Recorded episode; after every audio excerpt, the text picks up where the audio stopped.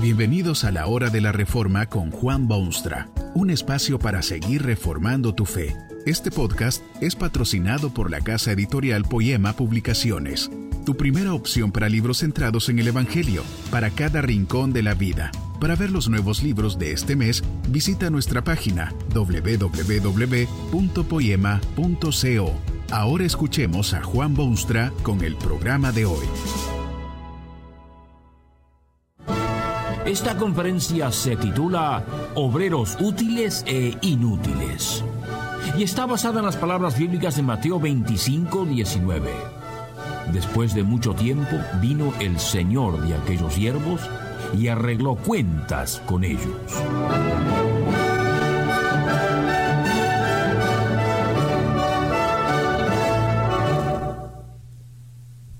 Cierto es que nadie se salva por lo que hace. No hay verdad más bíblica en toda la Biblia. Nadie se salva por lo que hace. Más de la mitad de las luchas doctrinales del mundo se basan sobre esta cuestión, y seguramente hasta el fin mismo de los siglos seguirán los hombres en caluroso debate sobre tema tan crucial. La Biblia enseña que nadie, absolutamente nadie, se salva por lo que hace o lo que es. Es únicamente la gracia soberana de Dios, es su misericordia y su amor sin límites que descendió sobre el mundo y rescató de la condenación a quienes Él quiso. Repetidamente se enseña en la Biblia que no somos salvos por las obras, sino por la fe. Y esta fe no es del hombre mismo, sino el don de Dios para que nadie se gloríe. Allí está el apóstol Pablo, quien la primera parte de su vida trató de salvarse a sí mismo, haciendo esto y lo otro y por creerse fariseo y procedente de familia digna y respetable. Pero muy pronto se dio cuenta que nadie se salva por lo que hace, ni siquiera un gigante como Pablo. Todo se debe a la gracia soberana de Dios. Esta verdad tan debatida ha sido bellamente ilustrada en las parábolas del Cristo. Allí tiene usted, por ejemplo, la parábola de los siervos que han trabajado todo el día en el calor del sol. Llegan a la casa fatigados, exhaustos casi de sus labores. Jesucristo pregunta si aquellos siervos han de sentarse cómodamente, esperar que alguien los sirva y descansar de sus labores. Por supuesto que no. ¿Sabe usted lo que dice a continuación? Deben creerse cumplidores y fieles y merecedores por trabajar todo el día en el campo y luego venir a la casa y servir a su Señor. Todo lo contrario. Jesús enseña que después de haber hecho todo eso, todo lo que deben, esto es lo que deben decir. Siervos inútiles somos, pues lo que debíamos hacer hicimos. Usted ve que nadie se salva por lo que hace. Esta es ley fundamental de las Santas Escrituras. Pero esto se lleva a veces a vergonzosos excesos.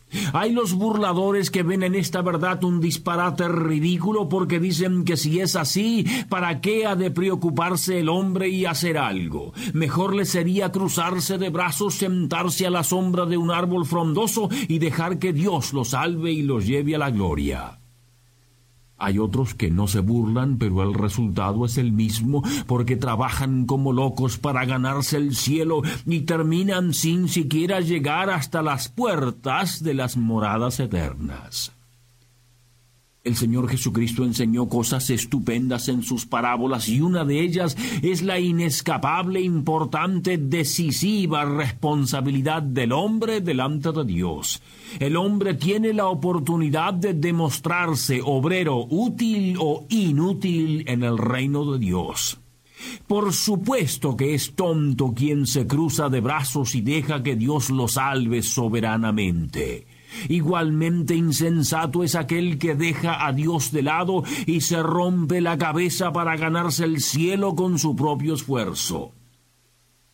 Jesucristo enseñó sobre obreros útiles e inútiles en una parábola en la que un hombre, antes de irse por largo tiempo, dio talentos a sus siervos.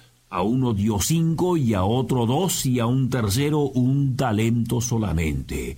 Al regresar de sus viajes hizo cuentas con sus siervos y descubrió que el que recibió cinco había ganado otros cinco y lo mismo con el que había recibido dos, había ganado dos más. El tercero, sin embargo, en vez de poner su talento en uso, lo escondió en la tierra y procedió luego a devolverlo al empleador. El hombre premió a sus siervos que habían usado los talentos, quitó el talento del que no y se lo dio a quien tenía ya diez, y luego ordenó que aquel siervo que no hizo más que esconder su talento fuese echado en las tinieblas de afuera. Usted puede ver en esta parábola que unos reciben más talentos que otros. No todos son iguales en sus dones personales, aunque sí pueden serlo delante de la ley. Hay quienes reciben muchísima bendición para hacer de sus vidas algo que realmente vale la pena, y hay quienes reciben tan poca bendición que cualquier avance que hagan será ciertamente una victoria total. ¿No conoce usted mismo acaso aquella persona que tiene no tan solo dos o cinco talentos, sino docenas y docenas?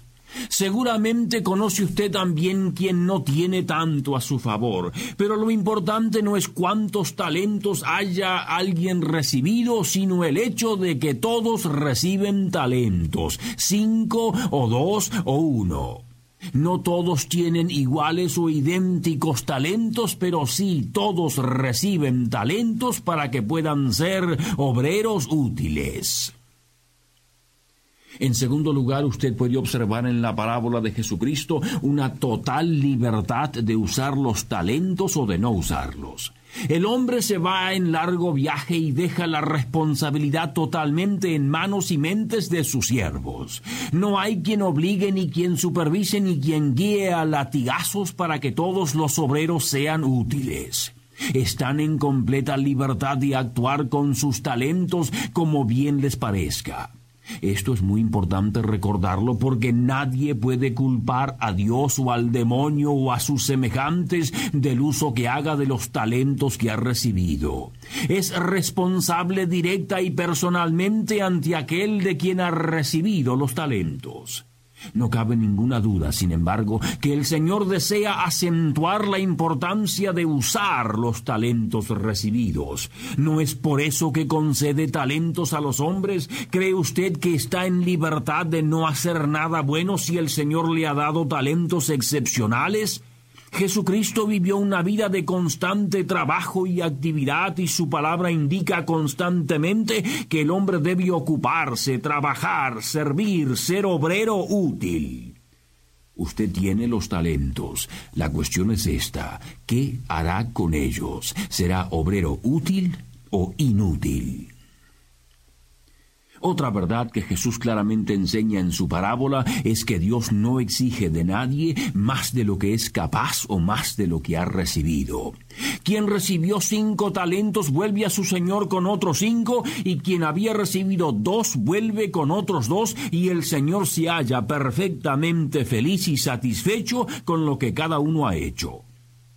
Dios no es tirano incomprensible que demanda de usted lo imposible o algún milagro humano. Nada de eso. Solo se trata de rendir el máximo con lo que uno ha recibido primero de manos de Dios. Si usted no puede ser pilar en el templo de Dios, quizá deba ser ladrillo. Lo importante es ser precisamente lo que Dios quiere que sea, ni más ni menos tampoco. Obrero útil en vez de inútil. Muy poca esperanza hay para el holgazán que no usa sus talentos. No es que trabaje menos, es que no sabe cómo trabajar o no quiere. Trabaja tanto como otros porque debe cavar una fosa en la tierra, debe envolver su talento cuidadosamente, debe enterrarlo y debe luego vigilarlo y cuidarlo para que nadie lo robe y se lo lleve. Este siervo trabaja tanto o más que los otros siervos, pero no trabaja como Dios quiere que lo haga. Él ha descubierto lo que le parece una mejor ruta, entierra su talento y cree que Dios comprenderá lo que quiere hacer. Oh, cuánta gente anda por el mundo como este obrero inútil. Han recibido talentos de Dios, muchísimo talento. Tienen inteligencia y recursos, pueden leer y servir al prójimo, pueden ser luz en el mundo y la sal de la tierra pero tercamente prefieren desafiar al Dios de bondad infinita y demostrar al mundo que ellos son mejores que Dios. No, ni pensarían en desperdiciar los talentos recibidos, los guardan celosamente y están dispuestos a devolverlos cuando llegue el momento crucial. Se creen que le están haciendo a Dios un grandísimo favor. La verdad es que se han convertido en obreros inútiles en el reino de Dios. Aún lo que tienen les será quitado y les será dado a quien tiene muchísimo más.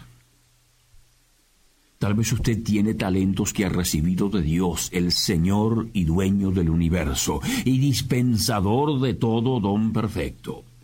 ¿Es usted obrero útil? ¿Qué hace con los vastos talentos que de Dios ha recibido? Se burla de él, se muestra totalmente indiferente hacia Dios.